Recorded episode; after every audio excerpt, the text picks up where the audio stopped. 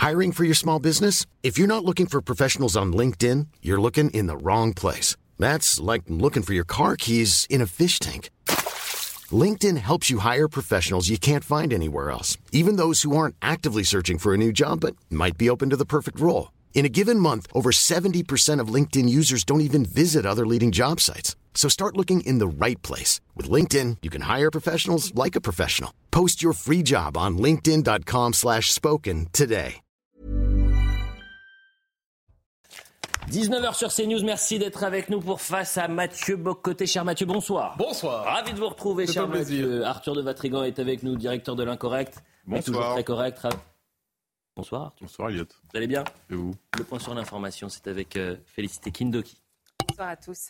L'émotion était toujours vive aujourd'hui, dans l'heure où près de 500 personnes se sont réunies après ce terrible infanticide dans lequel Lisa, une fillette de 3 ans, a perdu la vie. Pour lui rendre hommage, des roses blanches ont été déposées dans le jardin proche de la mairie de Conchamp-Ouche, où la fillette est décédée après des violences présumées de la part de sa mère et de son beau-père.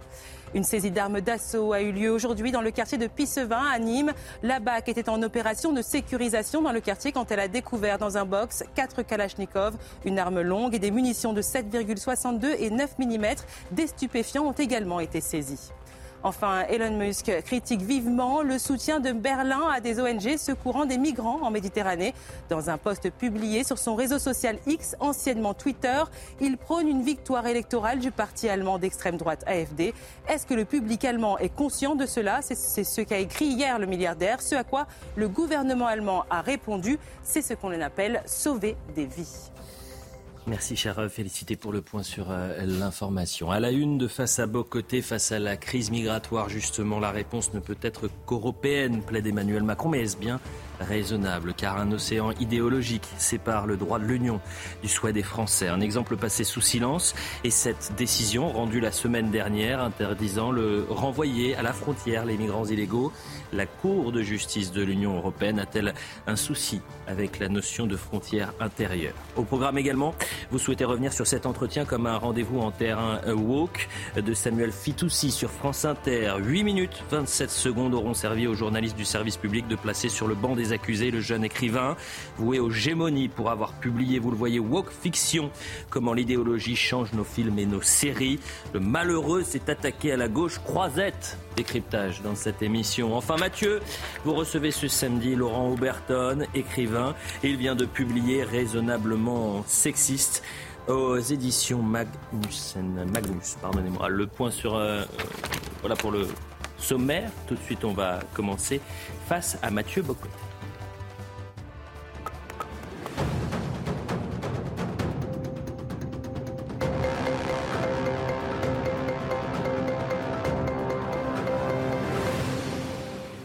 Mathieu, la nouvelle est passée relativement inaperçue. Il y a une dizaine de jours et pourtant elle est majeure. La Cour de justice de l'Union européenne a saisi et rendu un jugement empêchant la France de reconduire immédiatement à la frontière les migrants qui la traversent illégalement et l'oblige à leur accorder un délai pour qu'ils puissent exécuter de leur propre chef cette demande.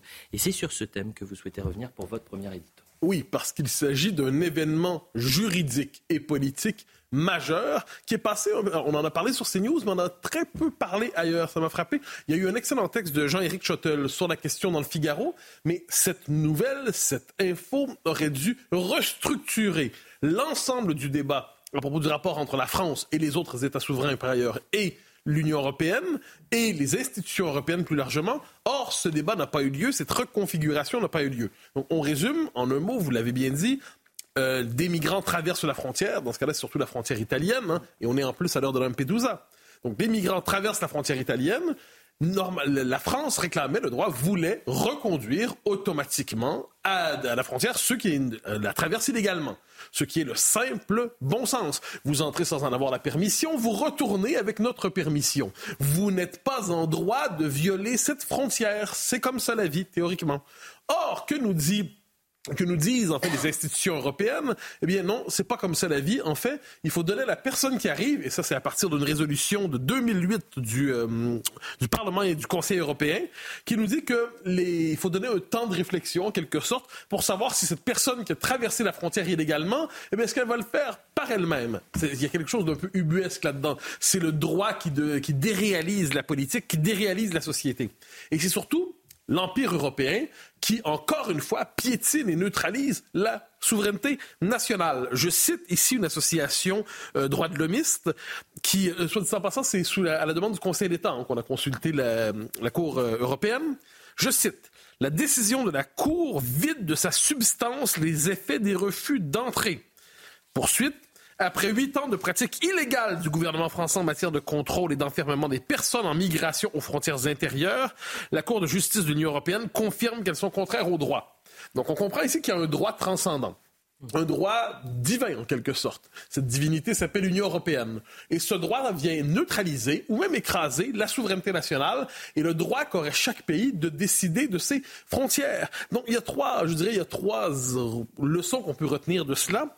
La première, c'est que le niveau national est neutralisé. Il faut, simplement accepter l'idée que tant qu'il n'y aura pas un défi qui sera posé, euh, la Hongrie le fait, la Pologne le fait, le Danemark le fait, mais tant qu'un euh, rapport de force n'est pas engagé avec l'Union européenne en disant désolé, c'est le droit national qui prime euh, vos, vos, machins juridiques, eh bien, il y aura pas, la question migratoire ne se réglera pas. On est dans une situation où il faudrait la poser massivement. On est devant une migration massive et le droit européen nous oblige à la traiter sur le mode du traitement individuel chaque fois. C'est insensé. Deuxièmement, tous les débats des dernières années sur la fédéralité, est-ce que l'Union européenne est fédérale ou non, c'est un débat purement théorique aujourd'hui. Dans les faits, l'Union européenne s'est fédéralisée. C'est une fédération de fait avec un pouvoir impérial surplombant qui se nomme la Commission européenne, qui se nomme les différents organes du pouvoir européen, notamment cette Cour de justice, et les souverainetés nationales sont désormais résiduelles dans cet empire. Et finalement, l'empire européen neutralise toute capacité qu'ont les États d'assurer la défense de leur identité, de leur souveraineté. Le régime européen s'est substitué au régime démocratique. Intéressant. Qu'appelez-vous euh, le régime européen? Alors, vous savez, moi, je suis très aristotélicien en politique. C'est toujours très, très, très, très. Ça, ça paraît bien de dire ça. Mais qu'est-ce que ça veut dire? Aristote nous disait la question du régime est la question première. La question du régime, c'est comment est organisé le pouvoir dans une société, à qui gouverne, qui est gouverné, de quelle manière ce gouvernement s'exerce-t-il et au nom de quoi gouverne-t-on? Eh bien, quand on regarde l'Union européenne, ça a pris la forme aujourd'hui d'un régime, on peut dire post-national, qui n'est pas sans faire penser, j'en ai déjà parlé avec vous ici, à ce qu'était l'URSS de jadis. Évidemment, il n'y a pas de goulag, évidemment, les libertés sont, sont davantage préservées, ça va de soi, mais je vais faire la parenté suivante, j'y reviens parce que c'est, je crois, le, la comparaison interdite par l'époque et qui est pourtant nécessaire. Dans les deux cas, vous êtes dans une entité supranationale qui prétend incarner la prochaine étape de l'histoire de l'humanité. Dans les deux cas, vous avez une idéologie officielle. L'idéologie officielle de l'URSS, c'est évidemment le socialisme ou le communisme. L'idéologie officielle de l'Union européenne, c'est le post-nationalisme, c'est le mondialisme, au service d'ailleurs, soit dit en passant, d'une oligarchie qui se prend pour la proto-classe politique mondiale tôt ou tard vous avez une bureaucratie qui a le vrai pouvoir. C'est-à-dire, à la rigueur, vous pouvez toujours avoir des soviets ou des parlements, mais au moment où ça compte, le pouvoir est porté par une bureaucratie et c'est une constante, soit dit en passant, dans l'histoire de tous les empires. Les empires ont un pouvoir qui repose à la fois sur la figure de l'empereur, évidemment, et ou de l'autocrate quelquefois, et de la bureaucratie, qui est le véritable pouvoir dans tout ça, productrice de normes, cette bureaucratie qui enserre tous les domaines de l'existence. Il y a une doctrine de la souveraineté limitée. Qu'on se rappelle, soit dit en passant, au temps de l'URSS, des pays qui appartenaient au pacte de Varsovie, on disait qu'ils avaient une souveraineté limitée. Donc, vous avez une souveraineté dans le respect des principes du socialisme et de l'hégémonie russe sur ce coin du monde. Eh aujourd'hui, quand une nation veut exercer sa liberté politique, sa souveraineté, on dit un instant, vous allez trop loin, vous sortez du périmètre du droit européen tel qu'on l'entend aujourd'hui. Et dès lors, votre souveraineté est limitée par les traités. Je crois que c'est Jacques Delors qui avait d'ailleurs dit qu'il n'y a pas de démocratie ou de vie politique à l'extérieur des traités. On est dans une reproduction de la doctrine de la souveraineté limitée. Et n'oublions pas Mme von der Leyen qui avait dit, je respecte évidemment le résultat des élections, mais si ça tourne mal, je sais quoi faire. Le concept de tourner mal est passionnant, il faudrait y revenir. Absence d'identité substantielle, évidemment. Donc on est devant, comme je dis, une, entité politique qui ne se fonde pas sur une civilisation, bien que l'Europe soit une civilisation de génie. Mais l'Union européenne, emprunte le nom d'Europe pour faire tout autre chose que l'Europe. L'Union européenne devient, je le dis, le laboratoire d'une gouvernance technoscientifique mondiale, technocratique mondiale, mais c'est certainement pas une expérience politique démocratique. Et aussi, c'est la grande expérimentation sociale avec l'idée de fabriquer, hein, l'Union soviétique voulait faire l'homo soviéticus, eh bien, l'Union européenne veut faire l'homme post-national déconstruit euh, avec à l'horizon de la fluidité identitaire et ainsi de suite. Donc, on a tout ça, il y a une parenté à penser. Et j'insiste, une parenté, ça ne veut pas dire que l'un c'est l'autre. Ça ne veut pas dire que je ne dis pas que l'Union européenne aujourd'hui, c'est l'ERSS. Le jeu de mots est tentant. Euh, ce que je dirais simplement, c'est qu'on doit penser les temps présents à la lumière d'une expérience historique vers laquelle on se tourne peu, mais qui nous informe beaucoup sur nous-mêmes. Vous parlez d'une démocratie mise sous tutelle. Euh, le phénomène dépasse-t-il les frontières de l'Union européenne? Eh ben, c'est le problème. Hein. Et c'est le problème. C'est-à-dire, on a, vous savez, ces dernières années, Nicolas Bavarez avait fait un très bon livre sur ça. Il disait, il y a le choc entre les démocraties libérales et les empires autoritaires. La seule, le seul amendement que j'aurais proposé à son livre, c'est que nos démocraties libérales n'en sont plus vraiment. Nos démocraties libérales n'ont plus de démocratie libérale que le nom. Et je donne quelques exemples. Il y a des procès politiques pour délits d'opinion qui se multiplient. En vous lancez une idée dans l'espace public, si ça choque un des lobbies, un des lobbies, vous savez, des groupes protégés, euh, qui aujourd'hui décident des nouvelles lois sur le blasphème, si vous remettez en question notre vision du monde, nos intérêts, notre identité, on va vous poursuivre et vous allez devoir payer tel euh, euh, X milliers d'euros que vous avez dit quelque chose qui choque tel ou tel lobby. C'est quand même fascinant. Le délit d'opinion est de retour dans notre monde et c'est un délit de blasphème parce que certains ont le droit de dire ce qui est sacré et ce qui ne l'est pas. Extension du domaine de la censure au nom de la lutte contre la haine. La dernière, j'ai souvent parlé de la loi écossaise sur la censure. Hein, J'en avais parlé ici, où dans le domaine privé, ce qu'ils appellent les propos haineux seront interdits. Donc, autrement dit, on peut désormais pénétrer dans votre maison euh, pour savoir ce qu'on va y dire et ce qu'on ne peut pas y dire. En Irlande, nouvelle étape, ça s'est voté il y a quelques mois, une loi la plus euh, ambitieuse en matière de lutte contre la haine, qui consiste à dire que si vous remettez en question, par exemple, la théorie du genre, vous pouvez être accusé d'incitation à la haine, ça peut aller loin quand même, et si vous possédez chez vous du matériel qui peut inciter à la haine, eh bien c'est presque traité, je dis presque, comme du contenu euh, euh, pédopornographique. Donc si vous avez un livre d'un auteur scandaleux qui est censé appeler à la haine, théoriquement, en certaines circonstances, on pourra vous le reprocher. Des partis je poursuis mon analyse, est-ce qu'on est encore en démocratie, qui représentent des grands pans de l'électorat, mais qui ne sont plus invités, qu'on refuse d'imaginer dans le périmètre de la conversation républicaine, comme on dit aujourd'hui? Le passage d'une société de liberté à une société d'autorisation, et ça, l'écologisme nous réserve de belles surprises sur ça. L'instrumentalisation des enfants pour la mise en place de nouvel hommes nouveaux, et ça, c'est la, survalorisation, comme on l'a vu à, Rennes, je ne me trompe pas, ces derniers jours, de l'enfant non-binaire qui est vu comme la nouvelle étape de l'émancipation. Hein. L'enfant non-binaire donne plus de points quand vient le temps de, monter la cagnotte pour les associations sportives que si vous n'avez que des garçons ou des filles. Donc le régime pousse à la non-binarité, c'est quand même culotté, et euh, la réduction à sa part minime de la souveraineté populaire, et un changement de peuple à travers la grande révolution démographique de notre temps. Donc sommes-nous encore en démocratie libérale? Portons encore ce nom officiellement, mais ce n'est plus la réalité. Vous partagez ce constat, euh, Arthur de Vatrigan, on n'est toujours pas en démocratie libérale Ça devient compliqué, mais pour rien de vous cacher, quand j'ai vu cette directive euh, sur CNews sortir, qui est ancienne, hein, donc qui date de 2008, comme l'a rappelé Mathieu, j'ai relu plusieurs fois tellement je, je, n'y croyais pas, tout simplement. Quoi. Ce qui nous explique, c'est que le délit est commis, mais au cas où le, délinquant a des remords, il faut lui, lui, laisser la possibilité de rentrer chez lui tout seul comme un grand. Donc, c'est-à-dire, on n'applique pas la justice. Euh, alors, vous me direz, ça va arranger Gérald Darmanin et sa clique. Euh, quand on fera le décompte des clandés qui se battent dans la Creuse, ils diront, pousse, c'est pas nous, c'est Bruxelles. Euh, il y a quelque temps, rappelez-vous, on, a, on, annonçait une justice prédictive, un peu la Minority Report, c'est dans l'air du temps. Alors on est carrément passé de la justice prédictive à la, hum, à la réparation pardon, prédictive du délit, ce qui est encore plus effrayant. C'est-à-dire qu'en fait, ça s'arrête à quel moment? Imaginons, on a un nom au hasard, Mathéo, qui va tabasser une grand-mère. Eh ben, on va pas l'arrêter parce qu'il faut lui laisser la possibilité d'aller euh, lui revenir tout seul, lui faire un massage cardiaque euh, pour 10 balles, hein, évidemment qu'il l'a tabassé, lui remettre les sous-sous dans la poche, et puis éventuellement lui ramener un bouquet de fleurs. C'est, je veux dire, la jurisprudence est quand même assez dingue là-dessus. Alors, euh, ressortons un peu du délire, même si avec la Commission européenne, on n'est jamais à l'abri de rien. il faut toujours se rappeler que l'Union européenne, c'est une machine à acheter de la souveraineté, et c'est uniquement ça. C'est-à-dire qu'avec, ils ont une ligne idéologique qui est claire, c'est on transforme les peuples en simples consommateurs un consommateur, il n'a pas besoin d'identité, il n'a pas besoin de culture, il a besoin de rien. Mais ce qui est fascinant, c'est que notre UBU président Emmanuel Macron, dans son intervention dans son intervention télévisuelle, pardon, la semaine dernière, a une, euh, une réflexion très juste en expliquant que tous nos problèmes, c'était parce que on était dans le, on payait le prix de notre dépendance. Et qu'est-ce que fait Emmanuel Macron, mais depuis euh, le début de son quinquennat, même son, premier quinquennat, c'est que politiquement, il ne cesse de refiler les clés de notre souveraineté une à une à l'Union européenne. Donc d'ici la fin de son mandat, on aura tout le trousseau qui sera parti à Bruxelles. Et économiquement, il nous met chaque jour un peu plus dans la main des créanciers. Euh, donc en creusant notre dette. Donc il explique, on est le problème c'est qu'on nous sommes dépendants, mais il, accroît cette dépendance.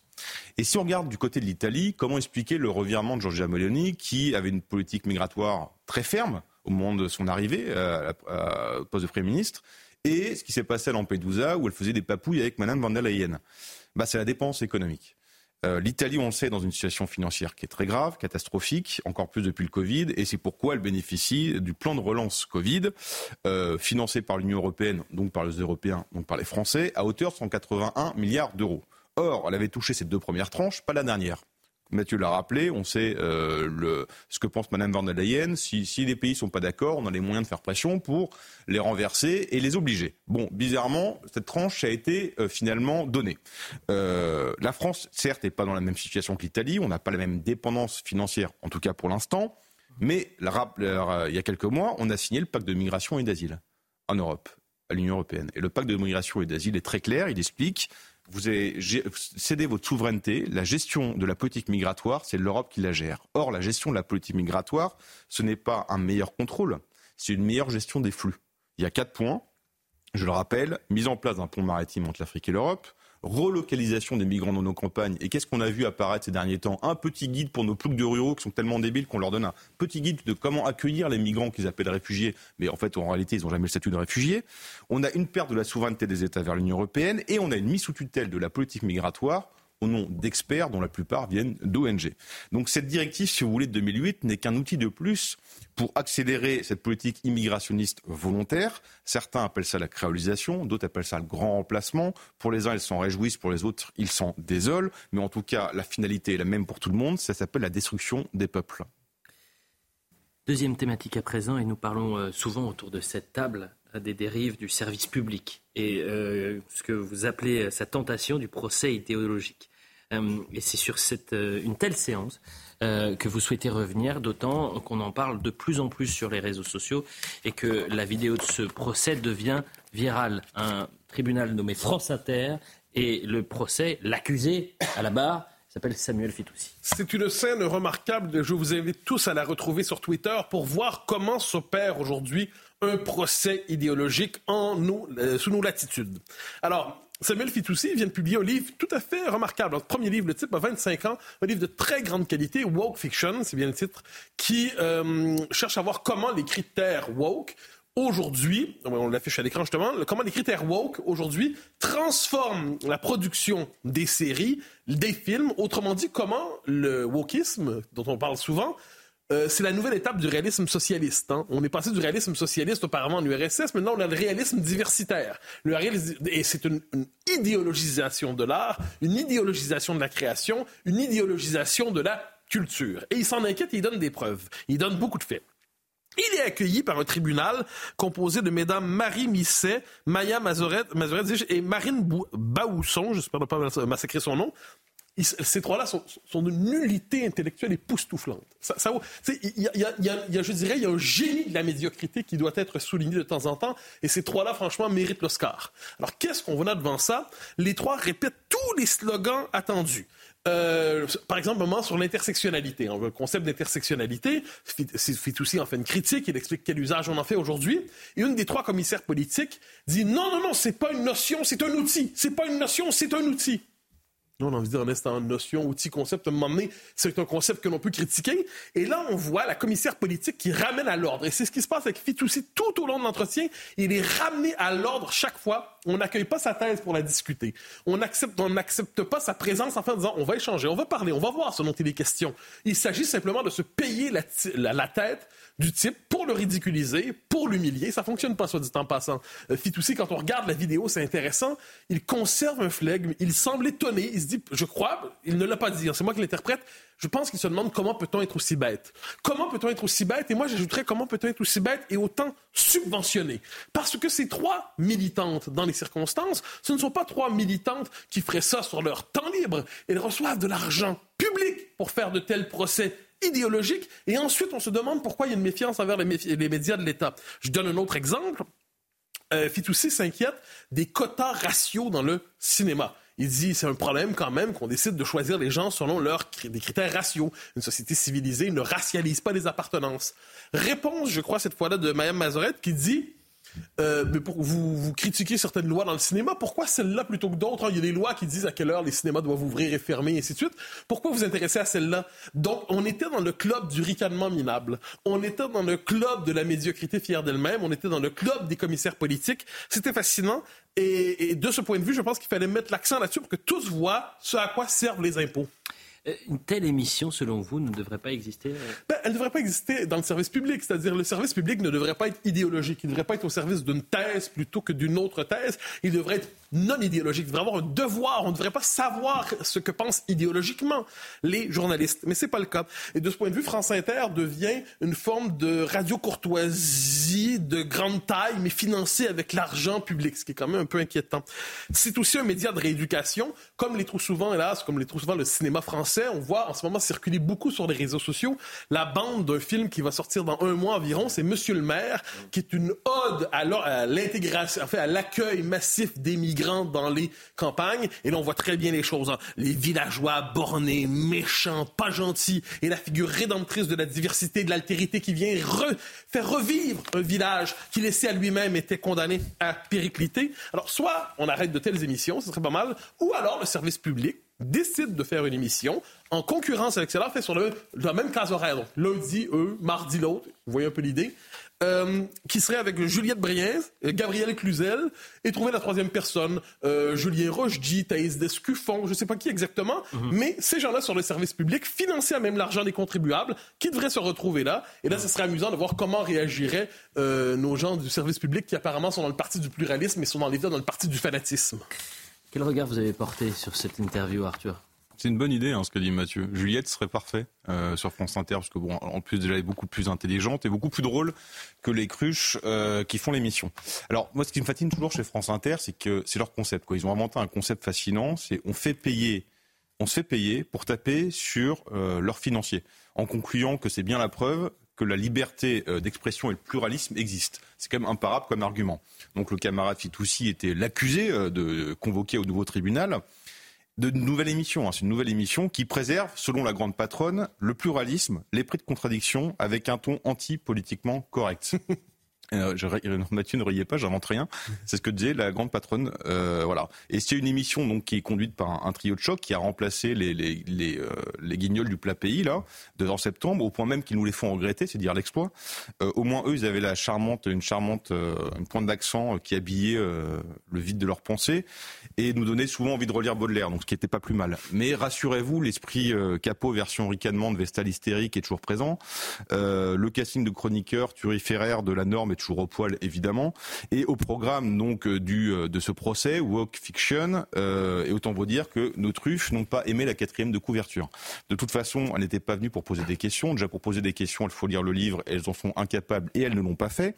Mais en plus, elles ont affirmé, Mathieu l'a rappelé, mais très sérieusement, c'est ça qui est fascinant, l'intersectionnalité est un outil scientifique. Voilà, donc elles étaient là pour affirmer des faussetés, pour accuser et pour demander également en réparation.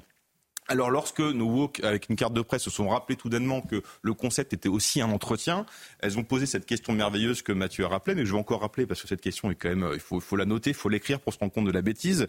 Il y a plein de lois qui régissent le cinéma, comme par exemple des horaires. Alors pourquoi il faut euh, respecter l'inclusivité, qui est en fait juste le nouveau nom du racialisme, de la discrimination raciale? Et pourquoi ça vous dérange? Ce qui est quand même facilement de, non seulement de penser ça, mais d'oser le dire à une antenne publique. Donc à se demander en fait finalement si la radio publique ne fait pas ses cours dans les rayons ustensiles de toilette, parce que c'est pas donné à tout le monde de racler avec autant de talent les bases fausses de la haine de l'autre et qui est souvent en fait la haine du peuple.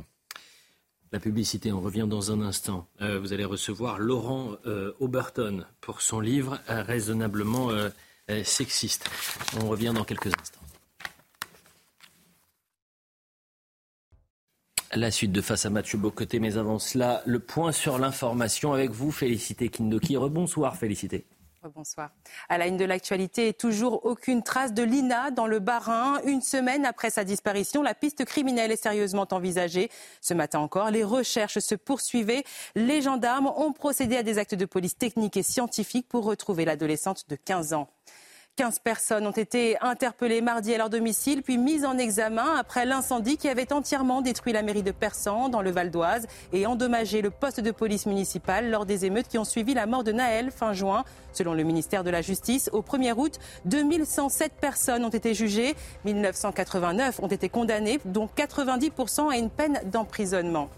Le pape François a ordonné aujourd'hui 21 cardinaux issus de quatre continents dont la majorité seront appelés à élire un jour son successeur.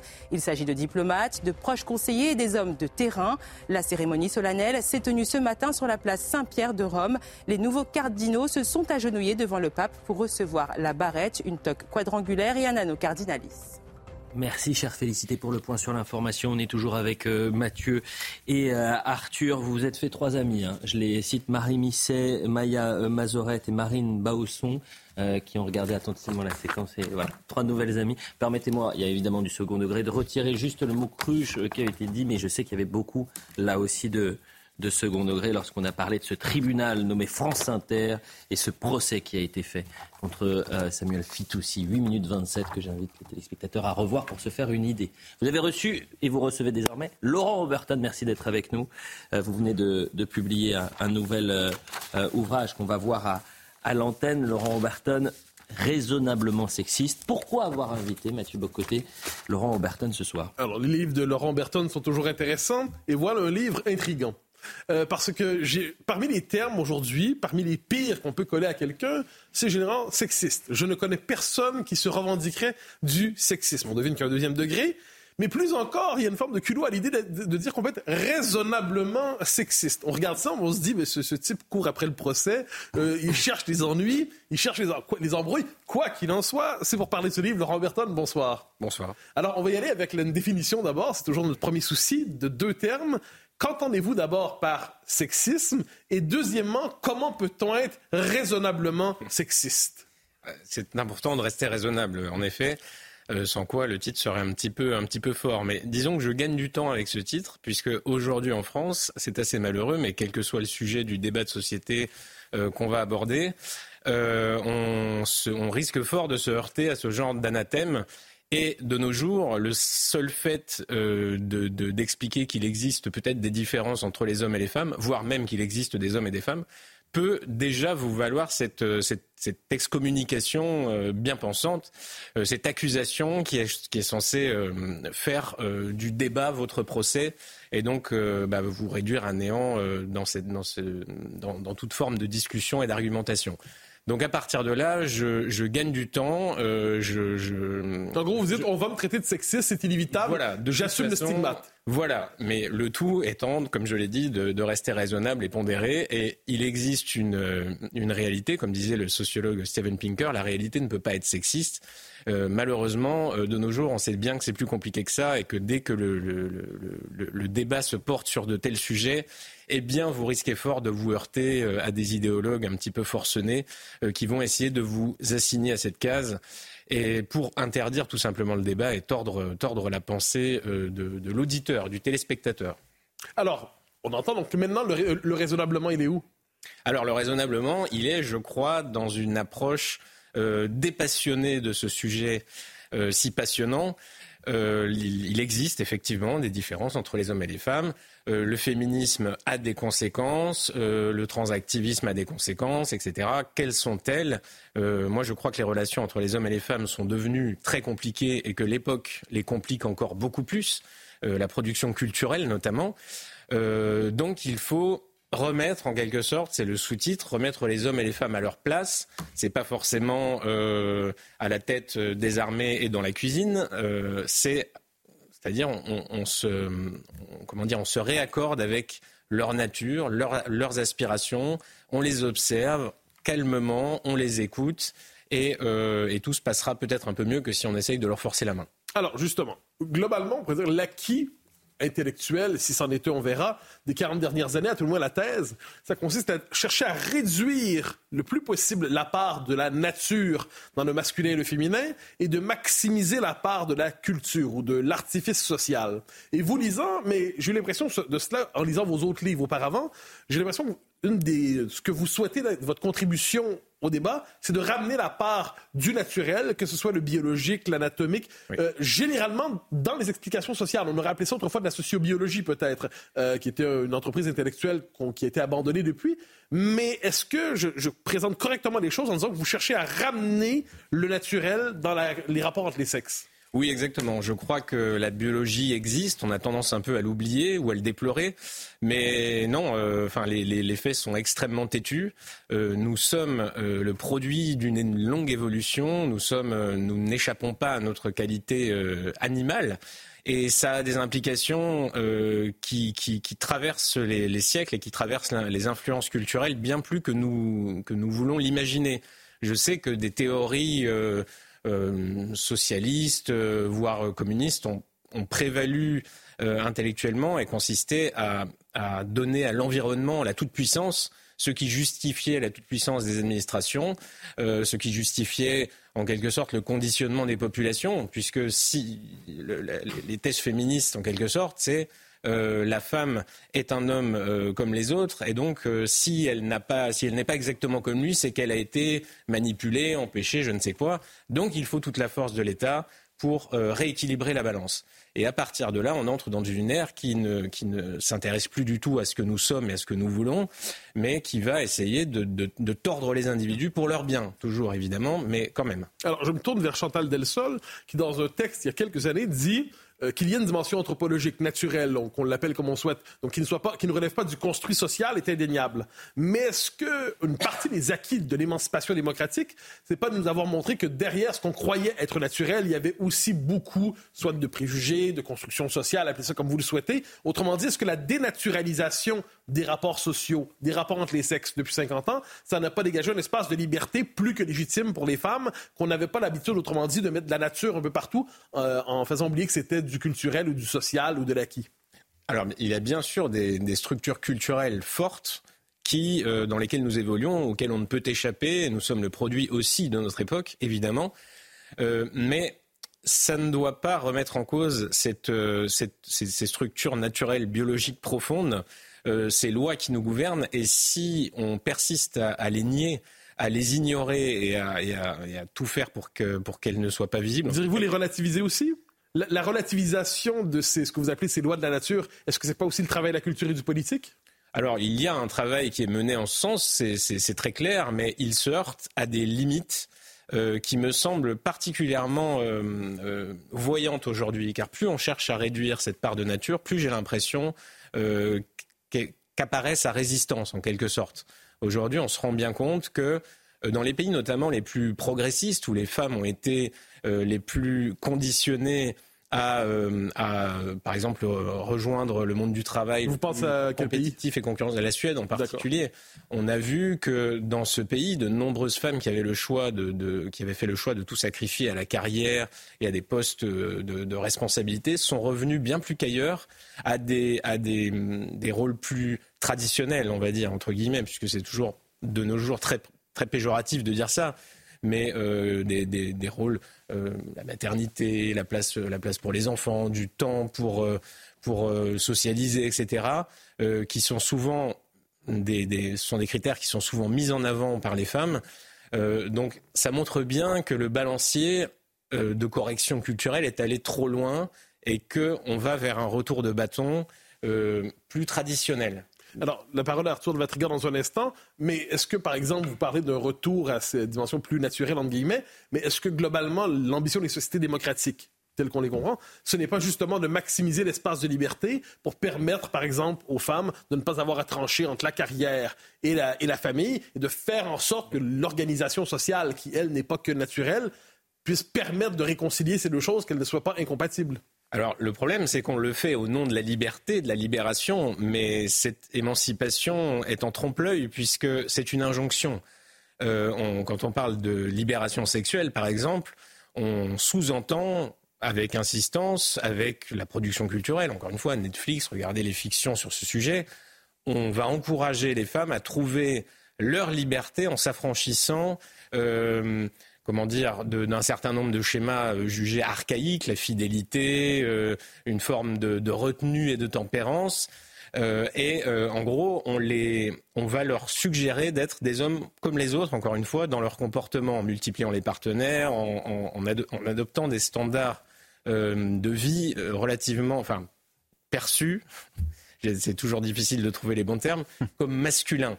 Et euh, à partir du moment où il y a un mouvement qui vous, qui vous, qui vous conditionne à, à, aller, à vous comporter de telle manière que, que vous ne, ne, souhaitiez pas au départ, eh bien, vous, vous n'êtes pas en train de vous libérer. Vous passez sous une nouvelle emprise. Nous reviendrons sur cette idée de conditionnement, mais d'abord Arthur de Vatrigan. Euh, vous pointez du doigt euh, des inégalités qui sont mises en avant euh, ou affirmées comme vraies et que vous qualifiez souvent de complotistes dans votre livre. Et parmi elles, l'inégalité salariale. Et d'ailleurs, c'est un sujet qui revient souvent. Je crois que Le Monde a publié il n'y a pas longtemps plusieurs chiffres expliquant qu'il y avait une inégalité salariale qui persistait entre les hommes et les femmes. En quoi est-ce une idée fausse pour vous? Alors, quand on décortique les chiffres, on se rend compte souvent qu'on oublie de nous parler euh, du temps de travail, euh, de l'absentéisme, de tout un tas de différences de choix de carrière, d'investissement au travail, de productivité, etc., etc. On part toujours du principe le fameux euh, à, poste à poste égal, à diplôme égal, à compétence égale, mais ça n'existe pas les compétences égales. Et il se trouve que les hommes sont statistiquement, c'est toujours pareil, il ne faut pas dire tous les hommes, toutes les femmes, c'est pas comme ça du tout que ça marche, mais statistiquement, les hommes ont tendance à se sacrifier davantage, à être euh, plus attirés par la compétition, euh, par le, statut, euh, par les revenus d'argent. que la moyenne statistique des femmes. Donc forcément, ça va faire une différence chiffrée au bout du compte. alors on y revient, cela dit. disons, si on fait l'histoire du dernier siècle, pour l'essentiel, je reviens sur cette idée que beaucoup de choses que l'on jugeait naturelles, finalement, ne l'étaient peut-être pas tant que ça, globalement. Mhm. Est-ce que, de ce point de vue, l'arrivée plus tardive des femmes sur le marché du travail, on ne peut pas s'attendre à ce que le, fameux correctif attendu soit aussi inscrit dans une nature des choses, c'est-à-dire pour peu qu'on respecte, qu'on accepte l'idée qu'il y a une compétence, vous dites qu'il n'y a pas de compétence égale, mais une capacité égale des sexes de s'inscrire dans la société, est-ce qu'on ne peut pas s'attendre en dernière instance, est-ce que par le jeu du marché, du temps, globalement, une forme d'égalité, ou euh, à tout le moins d'égalité relative, finissent par s'installer dans la société? Alors, on pourrait s'y attendre si tous les êtres humains étaient exactement euh, identiques. Mais euh, ce n'est pas le cas. On a tous des, capacités différentes et des aspirations et des, différentes. Ça, c'est très important. Et on le constate lors de toutes les enquêtes d'opinion et même dans les modes de vie de tout un chacun. Euh, on, constate que les hommes et les femmes n'ont pas les mêmes priorités euh, sociales ou professionnelles. Et, pour vous, ça relève du naturel, ça? Je pense qu'il y a, il y a, euh, il y a un ancrage naturel assez important dans ces, dans, dans, ces façons de, de, concevoir le monde, puisqu'on observe, évidemment, j'ai beaucoup lu Franz de Waal, le spécialiste des, des, des grands primates, et on observe d'énormes différences comportementales entre les chimpanzés mâles, par exemple, et les chimpanzés femelles, euh, des, façons de se comporter et d'agir, des attentes très différentes, d'une sexualité très différente. Donc je pense que ça vient, euh, ça vient de très loin. Alors, poursuivons sur cette idée. Dans votre livre, vous êtes euh, critique, appelons ça, de, l'idée d'égalité. Fondamentalement, vous êtes un critique de l'égalitarisme. Votre critique se porte aussi sur les hommes, cela dit. C'est-à-dire, vous dites le sexisme, pas le, féminisme, pardonnez-moi, a orienté nos sociétés d'une drôle de manière, mais ce qu'on pourrait appeler le mythe de l'homme déconstruit, dont on parle aujourd'hui, vous montrez assez sévère aussi à cet endroit. C'est-à-dire que, que, reprochez-vous à cette, cette formule qui revient aujourd'hui de manière rituelle de l'homme déconstruit? Eh bien, c'est que comme on, ne parvient pas, le féminisme n'arrive pas à, faire en sorte que les femmes deviennent des hommes, eh bien finalement, on va essayer euh, l'effet inverse, c'est-à-dire on va essayer de dénier aux hommes leur, leur, leur, leur masculinité, leur identité, euh, en les déconstruisant donc, euh, en, en, défaisant les fameux un code viril. Alors ça, ça peut être, c'est vraiment extrêmement large. Euh, on peut parler de, leur, de leur choix professionnel, mais aussi euh, simplement des hobbies. Vous savez, vous avez vu ces derniers temps sur les réseaux sociaux qu'il y a qu'il y a des campagnes qui sont menées contre le fait de, d'aimer les côtalos, euh, de rouler dans des grosses voitures, etc. Et ce sont quand même des manifestations. Alors, Freud vous dira que c'est un, ça, dépend de questions anatomiques bien précises, mais les hommes ont souvent besoin de, cette, de cet étalage de puissance, de cette de, ces critères de consommation ostentatoire, comme disait Veblen, pour affirmer leur statut. Et c'est un besoin qui est beaucoup plus masculin que féminin. Et qui peut être caricatural, cela dit, je me permets. Évidemment. Parce que je reviens. C'est ce que je viens de faire d'ailleurs. Ah bah, oui, mais alors, je, poussons la caricature plus loin, c'est-à-dire, n'y a-t-il pas aujourd'hui et ça, on pourrait parler presque d'un jeu d'équilibre. Il y a eu donc tout le discours sur la déconstruction du masculin, la relativisation du masculin, l'humiliation du masculin peut-être. Mais est-ce que l'envers de cela, c'est pas quelquefois une forme de masculinité caricaturale revendiquée où l'homme finalement prend pour idéal euh, l'homme des cavernes? Ah oui, oui. Bah, et vous avez d'ailleurs une réaction euh, dite masculiniste. Euh, dans tous les pays anglo-saxons, et y compris en France, le culte du virilisme, des hommes qui veulent même vivre entre eux. Euh, sans, euh, sans les femmes, ou alors les femmes loin, loin d'eux dans la cuisine, etc. Euh, forcément, toute pression comme ça va initier des inquiétudes et des, des, réactions qui sont excessives et qui traduisent une, une, une angoisse de ces hommes face à, leur, à leur virilité. Ces hommes ont, ont, perdu une certaine confiance en eux pour, pour surjouer à ce point euh, ce qu'ils sont censés être. Mais de, ce euh, point de vue, est-ce qu'on pourrait dire que cette espèce de, virilisme, puis comme je dis, je, ne crois pas être un apôtre de Sandrine Rousseau, mais est-ce que ce, virilisme, autrement dit, n'est pas une, caricature un peu dégradée du masculin? Si vous ah, avez quelques passages vous plaît, vous, dans, l'ouvrage, vous dites que les hommes doivent se reconstruire, mais on aurait envie de dire pas se reconstruire comme ça?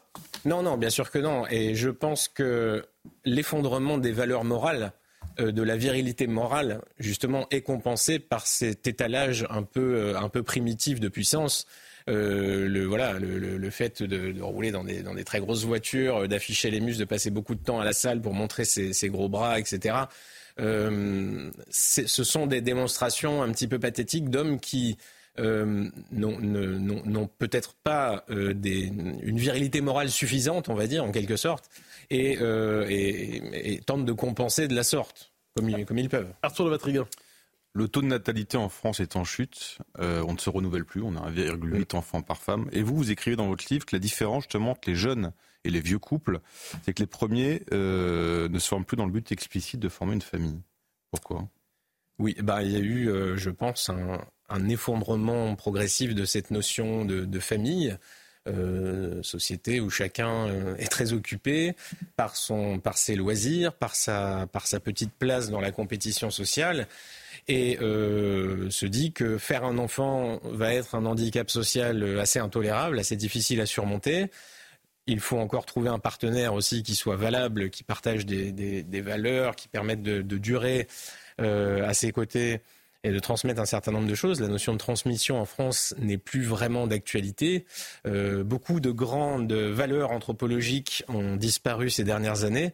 Et malheureusement, je pense que ça peut mener à cela. C'est-à-dire que la, natalité, le fait de, quand, c'est une démarche évidemment réfléchie euh, avec euh, avec un autre adulte euh, réfléchi, eh bien cette démarche a, eu tendance à, à s'évaporer avec le temps. Ça existe encore, mais c'est vrai que c'est très préoccupant. Les individus qui font des enfants aujourd'hui ne sont pas ceux qui réfléchissent le plus à la portée de, de ce geste. Et vous avez les problématiques d'éco-anxiété. On vous fait bien comprendre que demain sera, sera un petit peu l'enfer et que votre bilan carbone est déjà pas très bon, que si en plus vous faites un, enfant, c'est ce que vous pouvez faire de pire pour la planète. Donc abstenez-vous, d'autres les feront à votre place, c'est pas si grave. Donc c'est tout un ensemble de notions, la notion de, peuple, de famille, euh, qui se sont, euh, qui, ont, qui ont disparu. J'aimerais revenir à votre conception de l'égalité. Euh, donc, je comprends que vous êtes un critique sévère de l'égalitarisme. Vous, êtes, vous, vous, me corrigez si je me trompe dans la description. Vous considérez que l'étatisme est une illusion, c'est-à-dire l'État a beau se développer pour corriger les inégalités, euh, il n'y parviendra jamais. Mais quelle est la part de l'égalité légitime dans votre esprit? Une égalité libérale, une égalité de droit euh, L'égalité a-t-elle une place dans votre système? Alors, plus un système autoritaire essaiera de les éliminer, plus on les verra puisque ce sera évident, les, corrections seront manifestes, c'est-à-dire on va prendre aux uns pour donner aux autres, on va, essayer d'handicaper euh, les, uns pour favoriser les autres, on aura toujours, on, ne résoudra jamais ces inégalités fondamentales. Moi, je me base sur une égalité de droit pour tous, égalité euh, simple, pas de capacité, pas d'aspiration, simplement de droit. Et à partir de là, euh, chacun, euh, chacun, selon ses mérites, et doit être récompensé comme tel. Alors, vous le, dites, vous le dites comme tel, mais on pourrait dire que nous n'évoluons pas dans un environnement de marché idéal. Je ah, pense comme ça. Donc, il y a des, appelez ça inégalité ou structurelle, appelez ça comme vous le souhaitez. Mais je reviens sur l'exemple dont on parlait. Euh, la possibilité pour la femme de conjuguer aspiration au travail et aspiration familiale. De ce point de vue, des politiques publiques sont capables de contribuer à, forcer les entreprises à aménager cet espace de liberté, cet espace où elles peuvent conjuguer les aspirations que vous présentez peut-être comme contradictoires. Est-ce qu'on est devant ça, devant une, politique publique qui vous semble efficace ou légitime? On peut le faire, on peut essayer de le faire. Euh, malheureusement, la politique ne répond pas, euh, n'est pas là pour faire le bien euh, de nos concitoyens. Elle est là parce qu'elle a des intérêts idéologiques sous-jacents.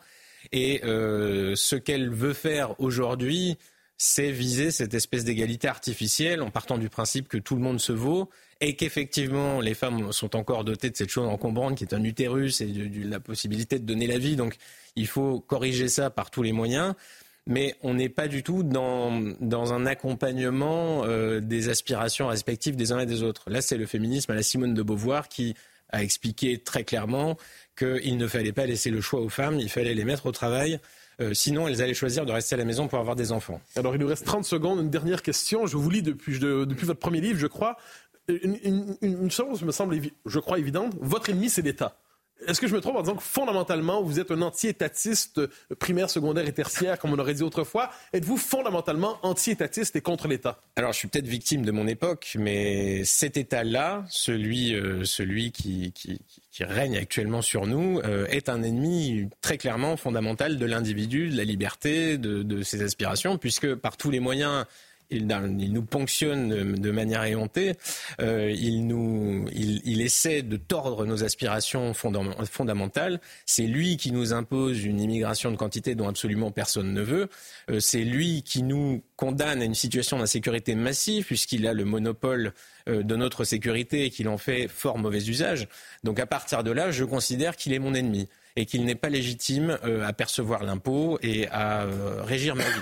Voilà, ça c'est un, c'est un avis euh, assez tranché, c'est vrai. Mais le, thème du prochain ouvrage. Voilà, sans doute. eh bien, écoutez, merci beaucoup, euh, Laurent Oberton. Je rappelle votre livre raisonnablement euh, sexiste. Vous avez parlé concernant diatribe contre l'État, d'immigration, d'insécurité. Il sera question d'immigration, d'insécurité, de manifestations également à Quimper pour l'heure des Pro 2. Je ne sais pas si vous avez vu cette image absolument dingue. Des manifestants sont arrivés devant les forces de l'ordre avec une catapulte. Oui, vous m'avez dit. Non mais je très sincèrement. Donc on va commencer avec cette. Je redoute l'arbalète ensuite. Ou la guillotine. C'est pour ça qu'il faut faire très attention. Évitons. Voilà. Le point sur l'information dans exactement 5 minutes et ensuite l'heure des pros. À tout de suite.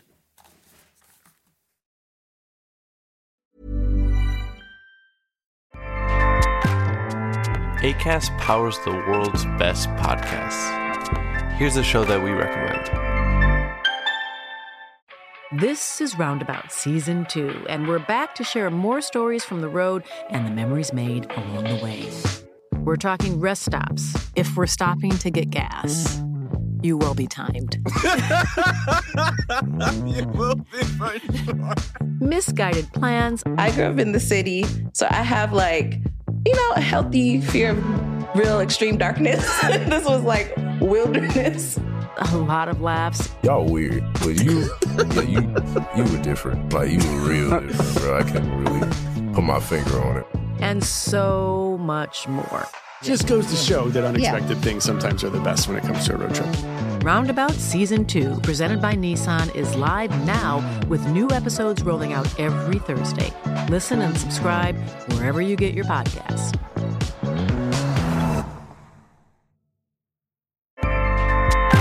ACAST helps creators launch, grow, and monetize their podcasts everywhere. ACAST.com.